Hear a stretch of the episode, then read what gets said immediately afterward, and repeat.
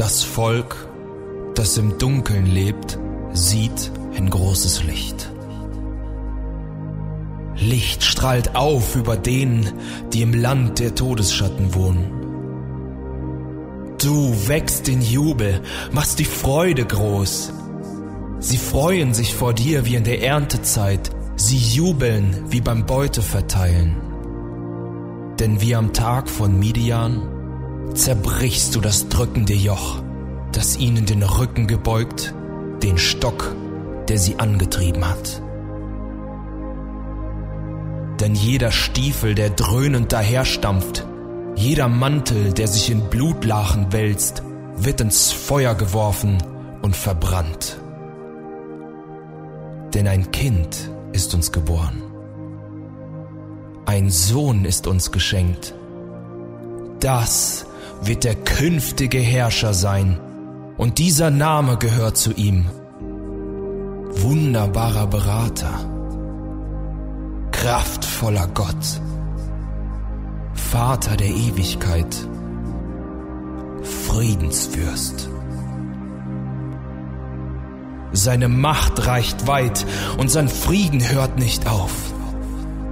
Er regiert sein Reich auf Davids Thron, seine Herrschaft hat für immer Bestand.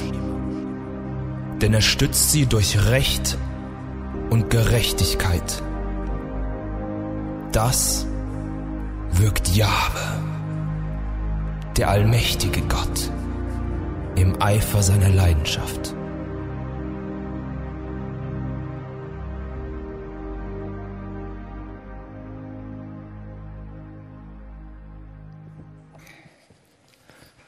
So, ich habe jetzt eine richtig schwere Aufgabe, Kinder. Ihr habt so gut gesungen und jetzt muss ich irgendwie eine Predigt machen, die mindestens genauso gut ist. Und dann hat der Felix auch noch gesagt, dass ich nicht lange predigen darf. Aber ich mache es mir einfach einfach. Ich habe mir euren Musical jetzt schon zweimal angehört. Ich werde einfach über das predigen, worüber ihr gesungen habt. Ist das gut? Ja. ja sehr schön. Wir befinden uns gerade in einer Predigtreihe zufrieden. Und wir gucken uns einzelne Aspekte von Frieden an, was Frieden bedeutet. Dieser, dieser Shalom, der mehr umfasst als einfach nur das Wort Frieden. Wir haben zum Beispiel gesehen, dass es auch Genügsamkeit bedeutet, Gelassenheit, Entschleunigung. Und heute wollen wir so ein bisschen rauszoomen und wir wollen uns Zusammenhänge angucken. Wir wollen, wir wollen über Jesus reden, über den Friedensgeber. Und wir haben das jetzt in dem Musical schon gesehen. Es gab ganz unterschiedliche Erwartungen. Zum Beispiel gab es den Simeon. Und Simeon hat auf Jesus gewartet. Simeon wollte unbedingt Jesus sehen. Er hat auf den Messias gewartet. Er hat den Messias erwartet. Dann hatten wir die Hirten. Könnt ihr euch noch erinnern an die, an die Hirten, die am Anfang hier saßen? Und einer von den Hirten meinte, das ist irgendwie schon, das war so krass, als die Engel da standen, als die Engel gesagt haben, der Retter ist geboren, jetzt schon eine Woche her. Aber es ist noch nichts passiert, haben sich wieder schlafen gelegt. So die Erwartung, ein Wunder, irgendwas muss doch passieren. Aber sie warten. Wir hatten König Herodes. König Herodes, der fürchtet, dass sein Thron geklaut wird, dass dieser König, von dem alle auf einmal sprechen, dass er ihn seinen Thron rauben wird und dass er dann regieren wird. Und wir hatten Rahel. Rahel wusste nicht ganz genau, wer ist dieser Messias? Und erst später hat sie verstanden. Am Anfang hat sie Jesus noch nicht verstanden und erst später hat sie verstanden, was oder wer Jesus ist. Und Jesus war noch ein kleines Baby und trotzdem hatten die Menschen ganz unterschiedliche Erwartungen an ihn.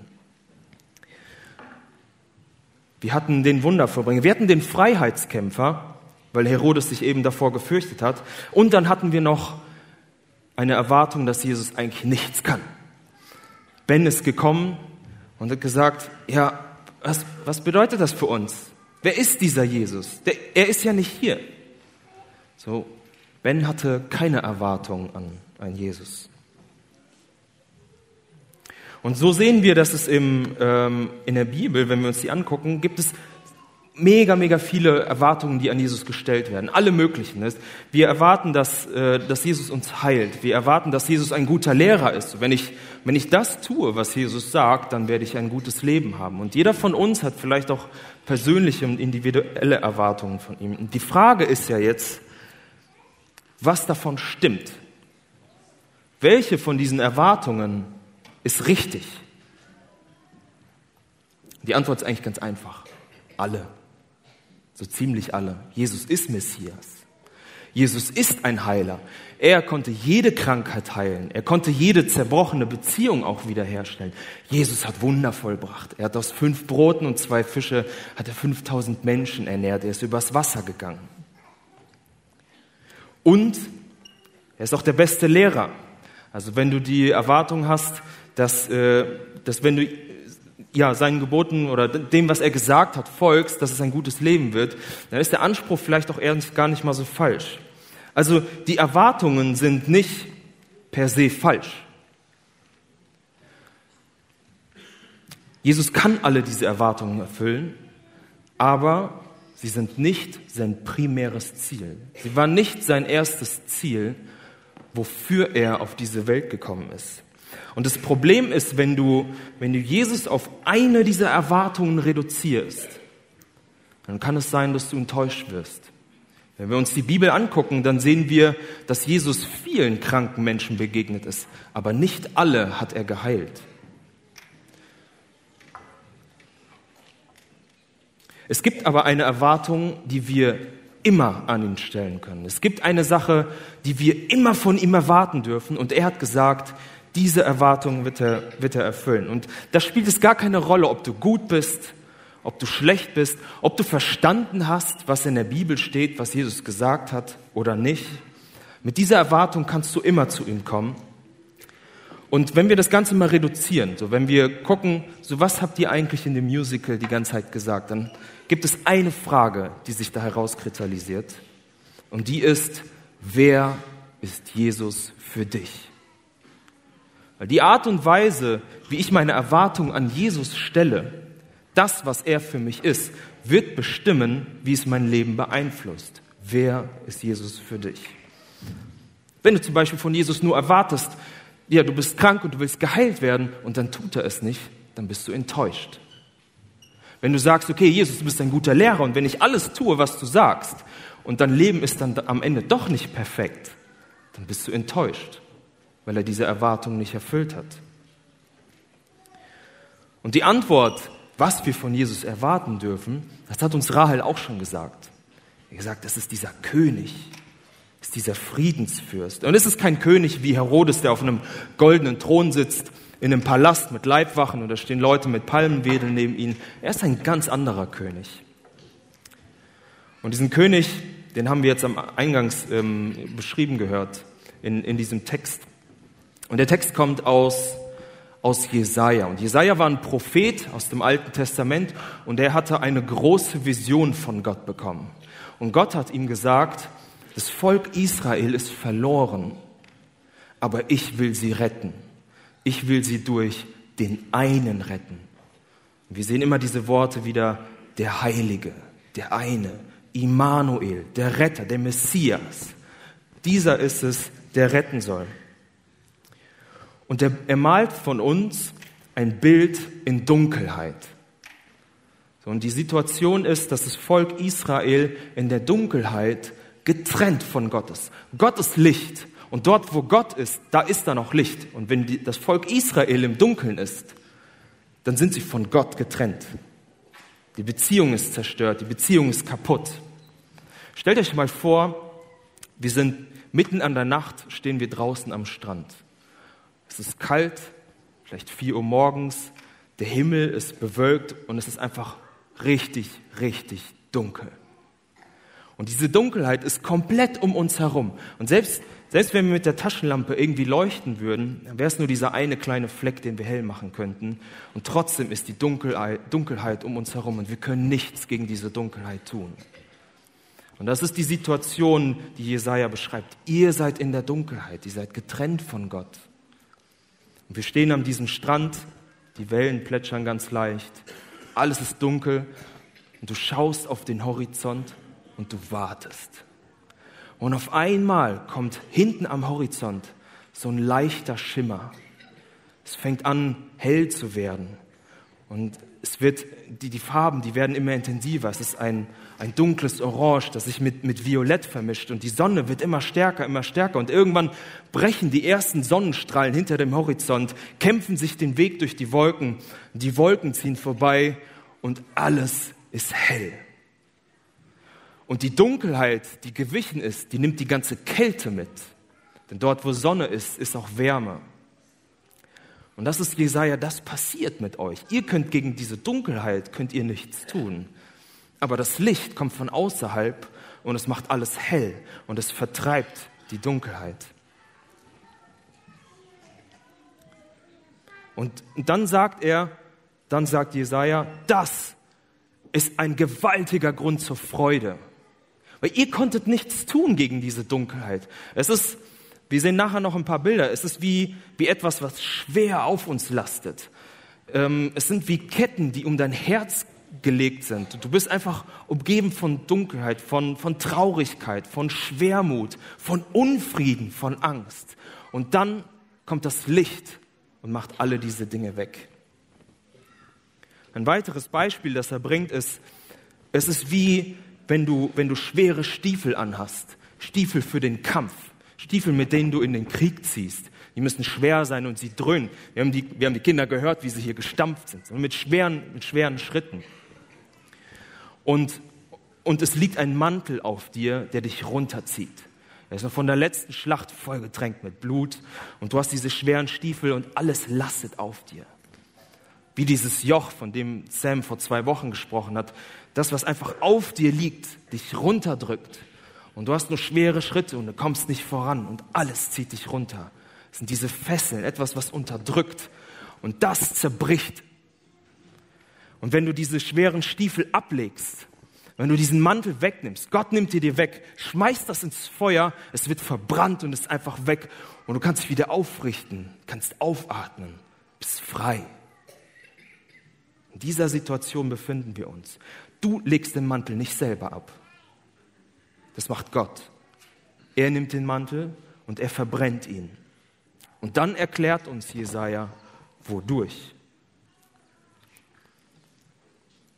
Durch dieses Kind. Ein unscheinbares Kind, ein kleines Kind, das gefühlt hilflos und schwach auf diese Welt kommt, das soll die Dunkelheit vertreiben. Und dieses Kind, das, das für uns in diese Welt gekommen ist und Jesaja sieht dieses Baby in den Armen von Maria und er sieht nicht nur dieses kleine hilflose Baby, sondern er sieht schon den König. Jemand, der eine neue Regierungszeit, eine neue Regentschaft einläuten wird. Was interessant ist, dass dieses, dieses Bild von Dunkelheit, ähm, dass, dass Dunkelheit nicht mit Dunkelheit vertrieben wird, sondern mit Licht. Und zu diesem Punkt würden wir wahrscheinlich zustimmen und sagen, okay, ja klar, wenn es dunkel ist, musst du Licht machen, damit es hell wird. Aber der weiteren Vergleich, dass er dann sagt, Krieg wird nicht durch Krieg beendet, sondern durch Frieden. Das ist in unserer Welt eigentlich nicht so sinnvoll. Wenn wir uns überlegen, wie die eigentliche Vorgehensweise ist, da müssen wir gar nicht weit in die Vergangenheit denken. Die letzten Jahrzehnte, zum Beispiel der Krieg in Afghanistan, da kommt ein Volk von, von außerhalb, eine Nation, und die versucht, das Land zu befrieden. Wir wollen Krieg mit noch mehr Krieg beenden. Das ist nicht der Ansatz, den Gott wählt. Er beendet Krieg mit einem Kind, mit Frieden. Und durch dieses Kind stellt er diese kaputte Beziehung, diese Trennung zwischen Dunkelheit und Licht, zwischen dir und Gott, diese Trennung, stellt er wieder her. Gott hätte ja auch sagen können, und dafür ist er stark genug, ähm, er hätte dir einfach, ja, wenn wir im Krieg sind, sagt er, du kämpfst gegen mich, ja, dann kämpfe ich auch gegen dich und zwar so stark, dass du dann einfach am Boden liegst und dich mir ergeben musst. Du musst aufgeben. Aber das ist nicht die Art und Weise, für die er sich entscheidet, sondern er geht den sanften Weg. Er wählt den Frieden. Und in diesem Kind, in Jesus, bringt er den Frieden. Er bringt Shalom. Und das ist die Art, wie dieser König regiert. Nicht mit Krieg, sondern mit Frieden. Wir sehen weitere Elemente, die ihn als, als großartigen König identifizieren. Ähm, er ist ein Nachkomme Davids. David war ein, ein großer König und er genoss viel Ansehen, auch lange nach seinem Tod unter dem Volk Israel. Und die Juden wussten, wenn jemand aus der Linie Davids, einer seiner Nachkommen, König wird, dann wird es ein besonderer König sein. Aber für sie war der König natürlich nur ein Mensch. Und Jesaja sagt, es ist nicht nur ein Mensch, es ist ein Gott. Es ist ein wundervoller Berater. Ein Berater, der nicht mit menschlicher Weisheit die Dunkelheit und Krieg bringt, sondern mit göttlicher Weisheit kommt. Es ist ein kraftvoller Gott. Das heißt, wir wissen, dass dieser Frieden, den er bringt, dass das nicht menschlich ist und von kurzer Dauer, sondern es ist etwas Göttliches. Es ist ein göttlicher Frieden, den er bringt. Und er weiß, dass Schwäche Stärke ist, dass im Aufgeben der Sieg liegt und im Tod das Leben. Dieser König ist das. Und es kann heilsam sein, ähm, dass dieser, diesen Shalom, diesen Frieden, den wir annehmen dürfen, den er uns anbietet, dass das nicht nur eine einmalige Sache ist. Und du kannst auch jederzeit zu ihm kommen und diesen Frieden in Anspruch zu nehmen. Wie sieht dieser Frieden aus? Was bedeutet das konkret? Und ich will euch da ganz kurz in ein Erlebnis mit reinnehmen, was ich so vor 20, 21, 2, ich weiß nicht ganz genau, wie alt ich gewesen bin, acht, neun Jahre, irgendwie in dem Zeitraum. Ähm, ich bin im christlichen Elternhaus aufgewachsen. Ich kannte immer schon die Kirche. Ich bin zur Kinderstunde gegangen. Ich kannte viele Geschichten aus der Bibel. Und wir hatten eine Familienfeier. Meine, meine Cousins waren da. Und einer meiner Cousins, der erzählte mir, von, von einer ganz schrecklichen Zeit, die für Christen irgendwann mal kommen würde. Sie haben sich in deren Kirche das, das Buch der Offenbarung angeguckt, auch eine gewaltige Vision von Gott, die eigentlich eine Hoffnung ist, aber damals konnte ich das noch nicht so differenzieren. Und diese Dinge, die er mir erzählt hat, die haben einfach Angst gemacht. Wie gesagt, Christen werden verfolgt werden und sie werden ausgehungert werden und Familien werden zerrissen werden und ganz schreckliche Dinge hat er mir erzählt und, und das hat mir richtig, richtig Angst gemacht. Ich habe wochenlang, konnte ich nachts nicht einschlafen, lag wach, einfach mit dieser Angst, die sich um mein Herz gelegt hat. Und dieses widerliche Gefühl, das man im Bauch hat, wenn man vor etwas permanent Angst hat. Und dann sind manchmal Situationen, wo du nicht dran denkst, sondern kommt wie ein Pfeil diese Angst wieder rein und du erinnerst dich daran und schreckst wieder auf. Und es hat sich angefühlt, wirklich wie diese, ich konnte es damals nicht formulieren, aber wie diese Dunkelheit, die einen umgibt. Etwas, was einem die ganze Zeit Angst macht bevor man sich fürchtet. Und dann bin ich eines Nachts zu meinen Eltern gegangen und gesagt, Papa, ich, damals konnte ich das nicht konkret formulieren, heute weiß ich das, ähm, dass, mein, dass mein Wunsch war, meine Erwartung, Papa, ich will diesen Frieden haben. Ich lebe einfach die ganze Zeit nur mit dieser Angst. Ich will endlich Frieden haben. Und wir haben uns, wir haben uns zusammen hingekriegt, wir haben gebetet und dann und in diesem Moment, nachdem ich meinen Armen gesprochen habe, wo ich Jesus mein Leben gegeben habe, habe ich gespürt, wie diese Ketten um mein Herz sich lösen. Und ich habe ich hab so ein Gefühl nie wieder in meinem Leben gehabt. Wie ein riesiger Stein, der auf meinem Herz lastet, der weggenommen wurde. Und wie Jesaja sagt, dieses Joch, was uns unterdrückt, dieser Mantel, der uns runterzieht, diese Dunkelheit, die uns umgibt, das nimmt er weg. Diese Erwartung, diese Erwartung wird Jesus immer erfüllen. Diesen Frieden will er dir geben. Heißt das jetzt, bedeutet das jetzt, wenn ich um Heilung bete, werde ich keine Heilung bekommen? Sollte ich gar nicht um Heilung beten? Nee, das ist nicht, was ich damit sagen will. Jesus ist ein großartiger Heiler. Er hat viele Menschen geheilt und er heilt heute auch noch. Und Jesus ist ein großartiger Lehrer und er lehrt, auch seine Prinzipien gelten heute immer noch. Was ich sagen möchte ist, wenn du Jesus nur auf diese eine Erwartung reduzierst, dann kann es sein, dass du enttäuscht wirst. Aber diese Erwartung, dass er dir Frieden geben will, von der kannst du davon ausgehen, dass er sie einfach erfüllt, weil er das versprochen hat. Dieser Shalom, das ist diese Befreiung aus der Dunkelheit. Und das ist dieser Frieden, die Gewissheit, dass die Beziehung mit Gott wiederhergestellt ist. Das Wissen darin, dass zwischen uns wieder alles in Ordnung ist. Und es ist auch dieser Moment, wo er dir diese Dunkelheit nehmen will. Jesus ist, wie gesagt, nicht gekommen ausschließlich um deine Erwartungen der Heilung, des Lehrers, des Freiheitkämpfers oder was für Erwartungen auch immer in dir sind, zu erfüllen, sondern er ist gekommen, um dir diesen Frieden zu geben.